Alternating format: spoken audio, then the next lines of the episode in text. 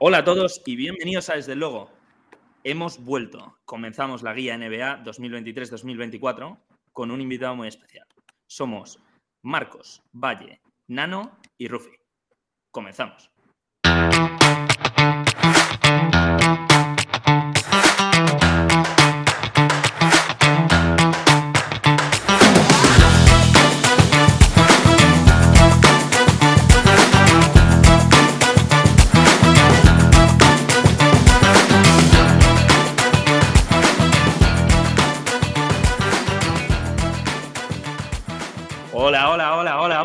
¿Qué pasa? ¿Cómo estamos? Eh, por fin, joder, por fin.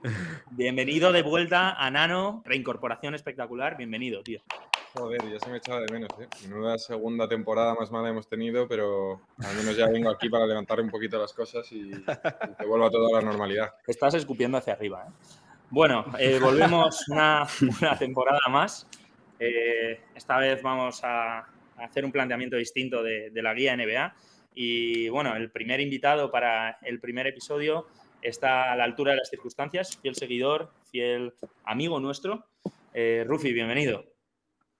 Muchas gracias, muchas gracias a todos por tenerme aquí. Como ha dicho Valle, fiel seguidor. Eh, la verdad que siempre me acompañáis en el trabajo, sobre todo, que es cuando suelo escuchar y, nada, encantado de estar aquí. Muchas gracias. Joder, la verdad es que está bastante bien esto, ¿eh? Eh, traer gente, desvirtualizar a la peña, ¿no? Eh, bueno, hoy, hoy vamos a, a hablar de la división Atlántico, compuesta por, por los Boston Celtics, los New York Knicks, Toronto Raptors, Brooklyn Nets y Philadelphia 76ers. Y bueno, eh, para empezar, hemos planteado hacer una pregunta al invitado para clasificar eh, a, a estos equipos y empezar a hablar eh, por un orden que no sea el que viene en la guía NBA. ¿no? Entonces, eh, queríamos preguntarte, Rufi, ¿quién crees eh, de estos equipos que tiene la mejor ofensiva de la división? Vale, eh, para mí Boston, ya bueno, los que, me, los que más me conocéis sabéis que soy predilecto de Boston. Eh, tuve la suerte de vivir Uh, fuera, no nos gusta Boston. Yo, yo la verdad que me enamoré de la ciudad y, y en parte eso es lo que me hace seguirlos, ¿no? Pero vamos, tampoco soy fiel a ninguno en particular de la NBA, pero sí que tengo más predilección por Boston. Em, pero por eso, el primero lo pondría Boston, luego quizás pondría Filadelfia, obviamente. Después los Raptors y luego los, los vamos, Knicks y Nets, incluso Uf. los Knicks que últimos. Ojo, eh, eso, eso, ya yo veo un poquito de re- resquemor contra esos, contra esos Knicks, sí señor. Ok. Más que pues resquemor, bueno. perdón. Más, Nada, más nada, que frustración, porque es un equipo que, joder, una, una ciudad como Nueva York siempre esperas que tenga un, un equipo decente. No sé, tengo, tengo la sensación Y- de que no para año tras Y año. no- Ya, y no tiene un equipo decente, tiene dos que no están a la altura, ¿no? Bueno, ahora para ti. Sí. Para mí ninguno de los dos. hoy por hoy, no. Bueno, joder. Em, ok, pues entonces eh, Boston, Philly, Raptors, Knicks y Brooklyn Nets. Eh, ese va a ser el orden mejor, ¿no? un poco que vamos a seguir. Uf, duro los Nets ahí abajo, ¿eh? Después de tener este Big Three ahí con mm, Ben Simmons, Kyrie Irving y, y Harden. Es coña, es coña. ¿eh? confiando mucho en los Toronto Raptors. Parece, Sí. parece un poco hecho por Marcos el, el top este, sí, sí. El ranking. Sí, Claro, sí, claro. Toronto me, ha- me ha sorprendido Toronto ahí, a mí también, eh, de decir. Doloroso. Toronto- A ver, al final yo ahí. creo que tenemos dos equipos en esta conferencia que están muy claros, que son Boston Celtics, que mantiene un poco la misma dinámica. Es verdad que ha hecho grandes movimientos, o sea, el, el fichaje de, de Porzingis eh, yéndose Smart, que al final Smart creo que llevaba ahí 5 o 6 años en la franquicia, igual más. Y, pero vamos, que era una de las caras de la franquicia como si fuera el capitán, al menos capitán eh, emocional, ¿no? De, le echaba garra, le, eh, estaba siempre y defendía como ese espíritu de, de los Boston Celtics y le cambias por, por Zingis, que es un tío que claramente tiene mucha más calidad, pero, pero Sí, que no la que clave- tiene muchos problemas.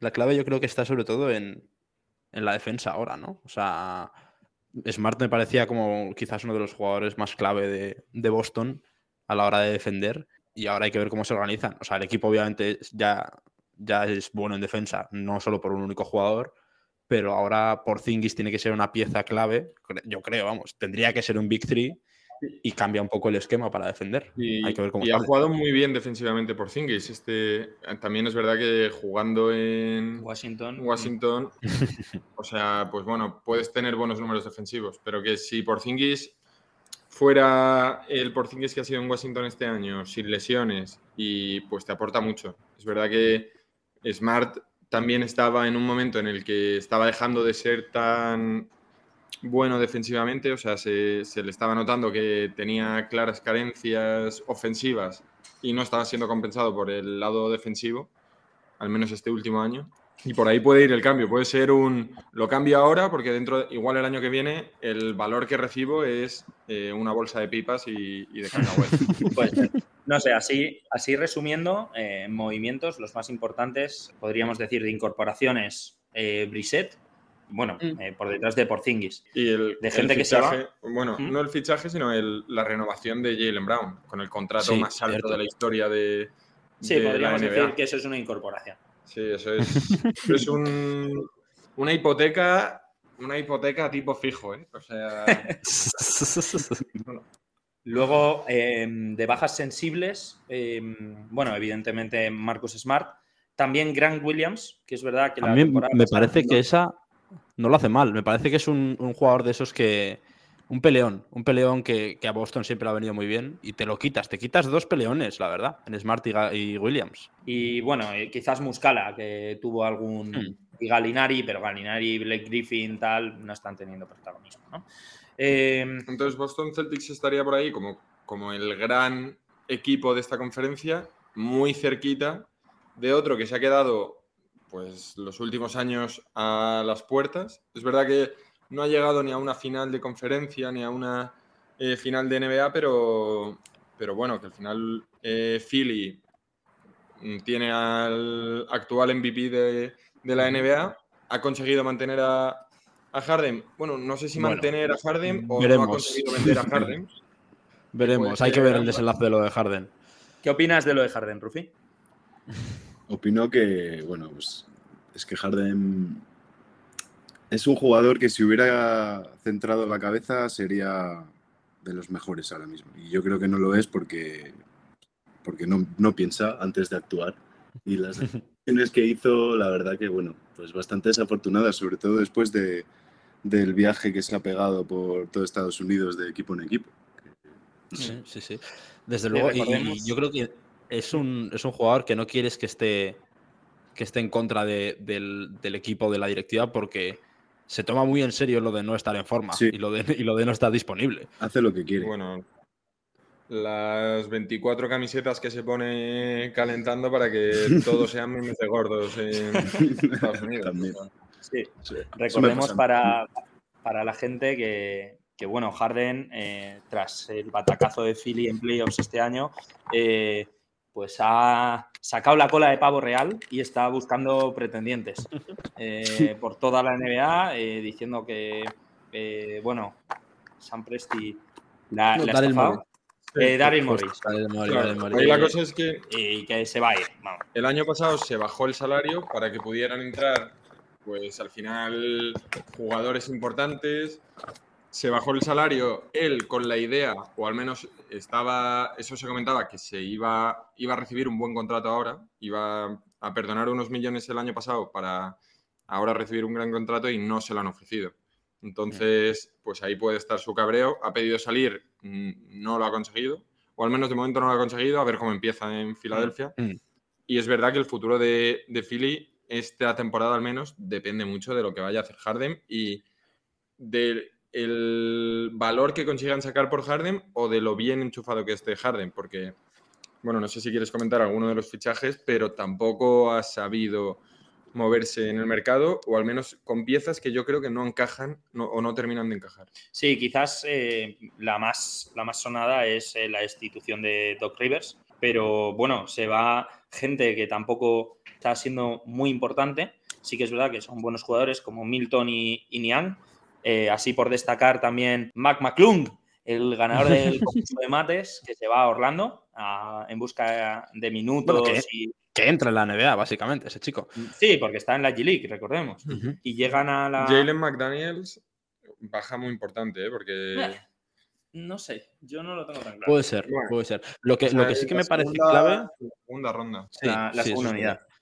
Lo que me parece, lo que, me parece que, es, es, relevante de este año es que es la última oportunidad, porque estás ante un, final de año que te vas a quedar sin equipo. O sea, en caso de que los que están ahora mismo se mantengan este año, o sea, están en, en 2024 como agentes libres, eh, Beverly, Harden, Harrell, Harris, Korkmaz, Daniel House, eh, Maxi también puede ser agente libre, Melton. O sea, básicamente, si no consigues hacer nada este año, después te vas a quedar solo con Envid y bueno, a ver, puedes hacer. Nada, nada, Envid, se va a ir. Y a mí me sorprende, así curioso, después de todos los rumores, es que este equipo eh, ha tenido un mogollón de, cosas, porque estuvo la comedia esta que hubo con Maxi, que se iba a ir a no sé dónde, buscando un trade por Lillard y no sé qué, y luego, bueno, que PJ Tucker, eso sí que me sorprende, PJ Tucker se queda por segundo año consecutivo en Philly, que llevaba una de maletas y mudanzas encima, curiosa. Yo creo que no ha hecho buen año en, en Philly este último, al menos no ha hecho al nivel que estaba, porque PJ en los últimos años en playoff parecía que era de repente el mejor defensor de la historia de la NBA. Entonces, pues por ahí muy bien, pero este último año no lo ha hecho tan tan bien, no, o al menos no, no ha rendido al nivel esperado y yo creo que ha, entrado en su player of, eh, opción solamente para ver si es capaz de este año levantar un poco, porque si no... Hmm. De momento la franquicia del actual MVP sigue un poco eh, sin cambiar muchas cosas, esperando un resultado diferente, a ver si les sale. No sé, eso es lo que parece.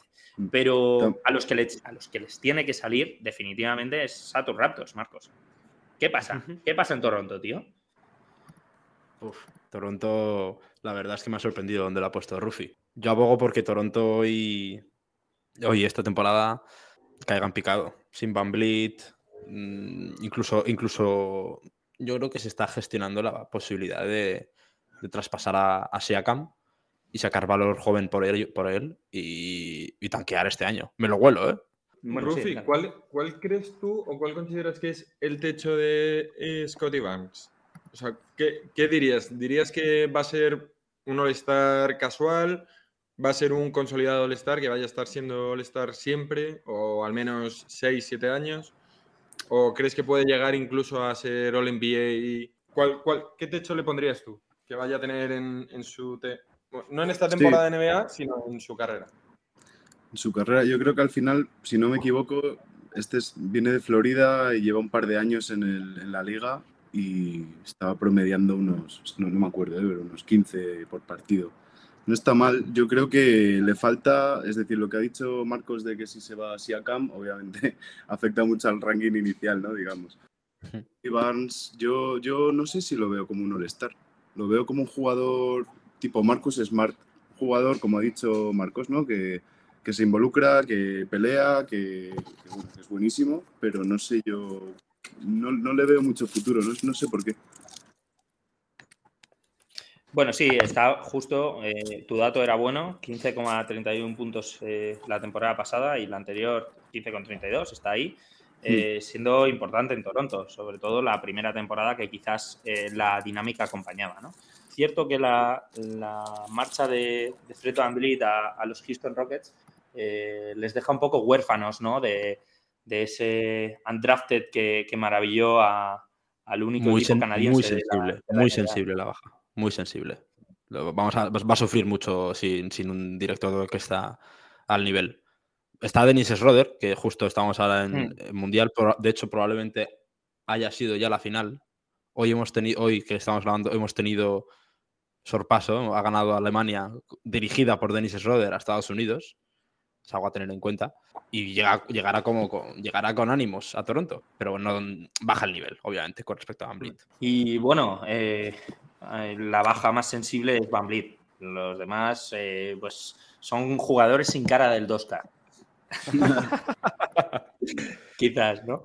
Em, bueno, veremos cómo les va a, a esta gente. de momento yo creo que tienen cosillas ahí con Gary Trent Jr., con Boucher, que el año pasado jugó bien, eh, Anunobi, que tiene mucha proyección, Achiwa, eh, bueno, Otto Porter, que tiene bastante que demostrar, pero evidentemente el futuro de Siakam eh, puede, puede marcar la temporada de los Toronto Raptors. Brooklyn, ¿qué? Knicks, Knicks. Toca Knicks. Toca Knicks Eh, primero, hemos puesto Brooklyn toca- últimos. Oh, bueno, sí, sí. bueno. Bajamos, bajamos a las cloacas y yo estoy muy disgustado eh, con que hayas puesto a los Nets últimos. Rookie. Eh, yo soy bastante seguidor de los Nets y, Lo sé. Pero es que Ben Simmons pero no, no, no me lo. vamos a hablar primero de los Knicks y ahora, Vale, y perdón. ahora me dices lo que quieras de Ben Simmons, tío. Yo, Eh, de los Knicks este, este, de este verano, tengo una narrativa bonita, que es el, la vuelta de los, de los tres mosqueteros de Villanova. sí, Eh, vuelve a fichar Di Vincenzo, bueno, vuelve, Sí. vuelven a estar sobre la, sobre la cancha, mismo equipo, eh, Dante Di Vincenzo, Josh Hart y Jalen Branson, Sí. que formaron parte del mismo equipo en la Universidad de Villanova durante un par de temporadas y consiguieron ganar el campeonato nacional en el 2016. Y entonces ya se ha visto con Josh Hart que su nivel ha subido en comparación. En Mm. cuanto llegó a los Knicks, pegó un subidón y, y, eh, podemos esperar que pueda ocurrir lo mismo con Di Vincenzo y de repente se- sea un Villanova 2.0. A mí me gustaría, sería Sí, bonito. Link verde, ¿no? Jugar con los panas siempre motiva. Exacto. Sin ganas no ganas. Nada, bueno, eh, así eh, haciendo un poco balance, se van de, de los New York Knicks. Bueno, Derrick Rose, que vuelve a Memphis, bonito ese, traspaso. Obi Toppin, que se va a Indiana. Quizás Obi Toppin, bueno, un poco eh, decepción porque no ha tenido los minutos que quizás eh, necesitaba, ¿no? Se va a Indiana, que, bueno, prácticamente es todo campo. Tal cual, que no hay ni, ni, pre- ni presión ni minutos en Indiana. O sea, ni presión Claro. ni minutos a, a tutiplén. O sea, que de locos para Claro, él. claro. Entonces, bueno, a ver, le deseamos suerte al bueno de Obi-Wan que Toppin. y, y bueno, llegan, eh, como ha comentado Marcos, Dante Vincenzo, después de una temporada rara en Golden State, donde acabó con buen nivel, y luego, pues, un, un par de cromos más. Pero nada muy relevante, ¿no? Siguen con, con los hombres de, del pingüino, siguen ahí bastante, bastante consolidados. A ver, al final, yo creo que la estrategia de, de los Knicks es mantener.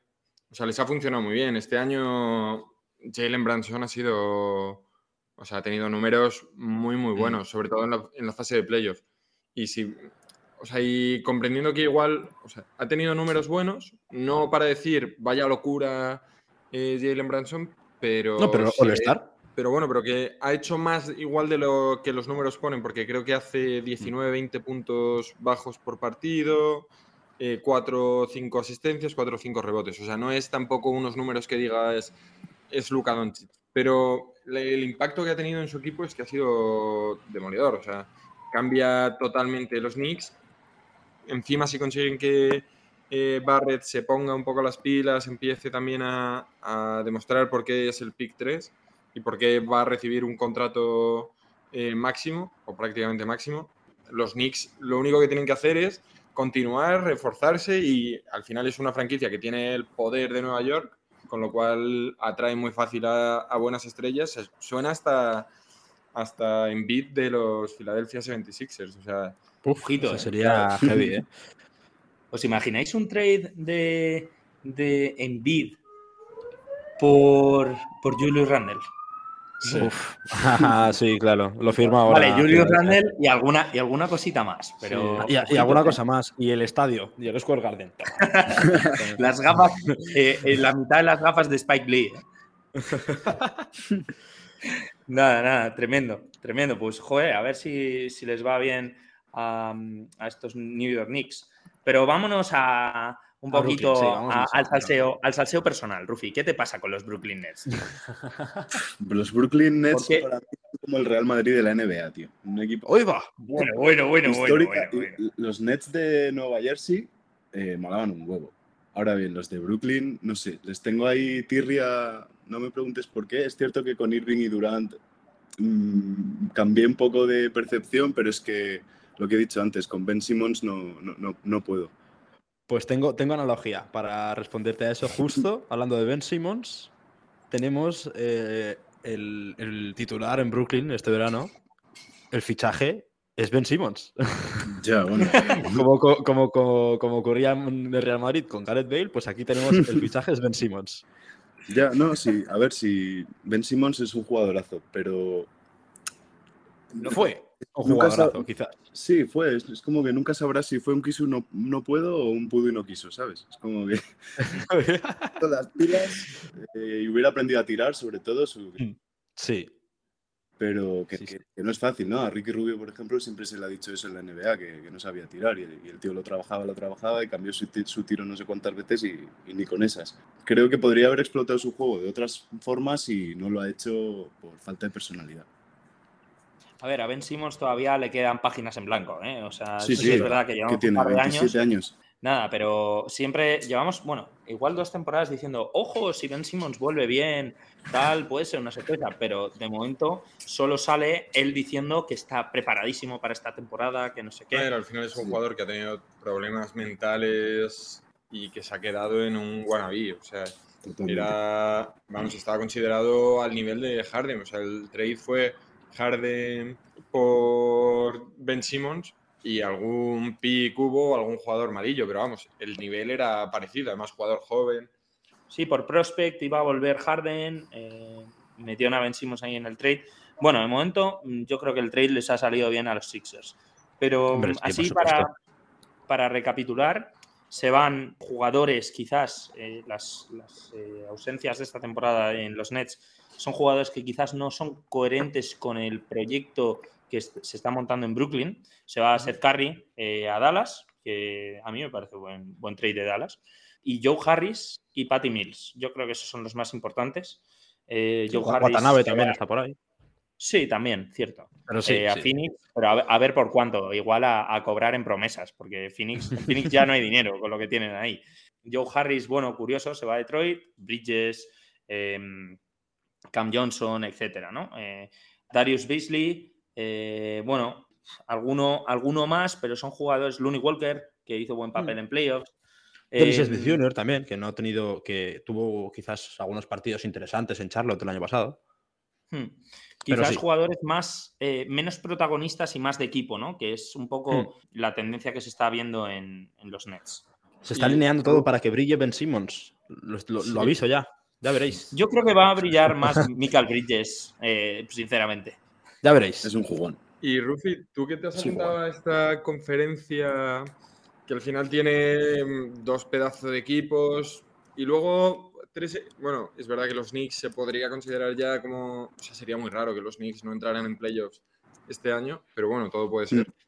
¿Cómo, poniéndolos en. No sé si alguno consideras que vaya a poder ser campeón de conferencia, otros que vayan a ser playoffs, play-in y fuera de playoffs, por ordenarles un poco en ese top que has hecho. Sí, Moja tu eh, pronóstico. venga, Sí, moja, moja un pronóstico de cómo van a quedar en el global de, de la conferencia. Vale, yo creo que eh, los Knicks se meten en playoff por play-in, así primeras. Tío. Boston, no sé si. Bueno, la, la Atlantic sí que la. Es decir, de los cinco equipos, yo creo que la gana Boston. Filadelfia segundo. Y. Y Nets. pff, No sé yo si se meterán en playoff. Yo. mm, no lo tengo tan claro. ¿Y, y hasta, dónde, hasta dónde llega Boston en playoffs? Uf. A mí me encantaría que la ganase. Ya, ya sabéis que el año pasado estaba Mm.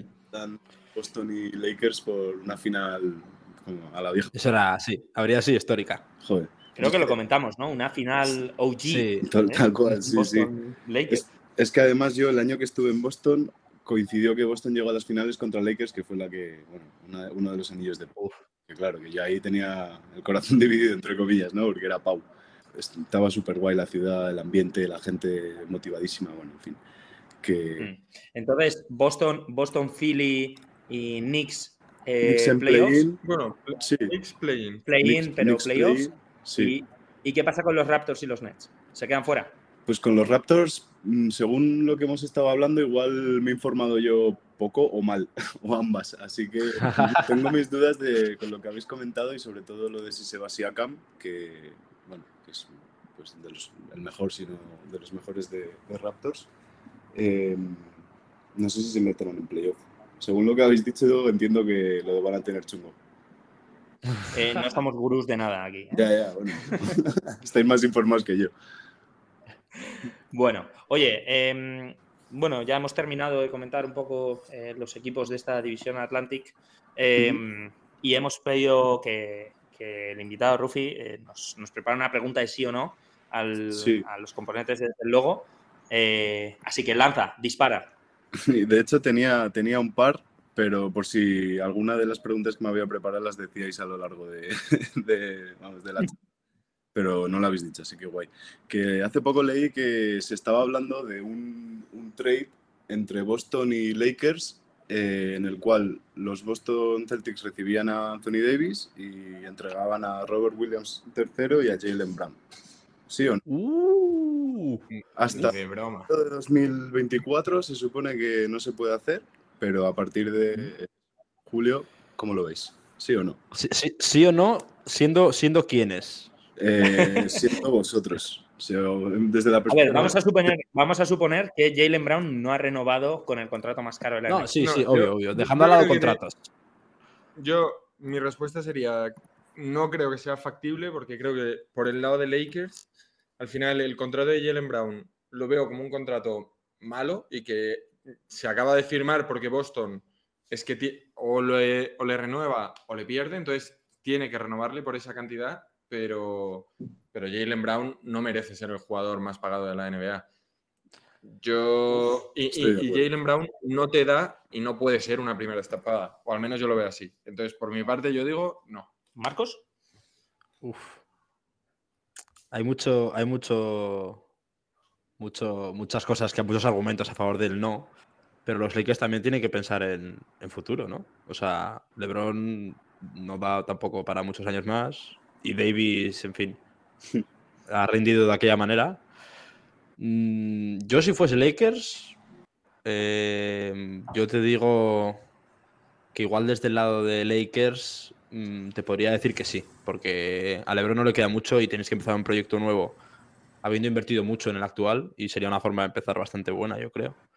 Y desde el lado de Boston igual ya dudo más, porque tienes a Porzingis recién llegado, un jugador grande que vayas a tener en pintura, y ponerle con Davis podría salir bien, ¿eh? ¿Quién sabe? Como salió aquel Cousins con, con Davis también, pero bueno, quién sabe. Yo, si fuese Lakers, diría sí, fíjate.